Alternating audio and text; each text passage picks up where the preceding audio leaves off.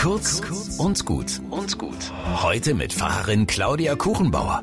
Er ist nur 36 Jahre alt geworden, Bob Marley, der große Reggae-Rastaman aus Jamaika. Ich war mal in seinem Haus in Kingston, heute ein Museum. Im Garten wächst zu Anschauungszwecken ein Stängel seiner Lieblingspflanze, Marihuana. Jetzt gibt's einen neuen Film über Bob Marley und der zeigt auch eine andere Seite. Bob war tief spirituell. Er lebte für Jah, den Gott der Liebe und Einheit. Und diesem Gott, Jah, verdankt er nicht nur die Rasterlocken, die ihm eine Löwenmähne geben, er verdankt ihm seinen Löwenmut.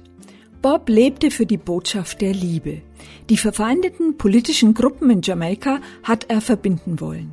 Das war nicht ungefährlich. Ich habe in seinem Haus auch die Einschusslöcher vom Attentat auf ihm gesehen.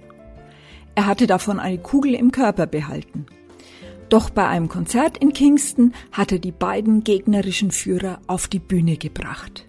Dort haben sie sich vor jubelndem Publikum zu seiner Botschaft Unite die Hand gereicht.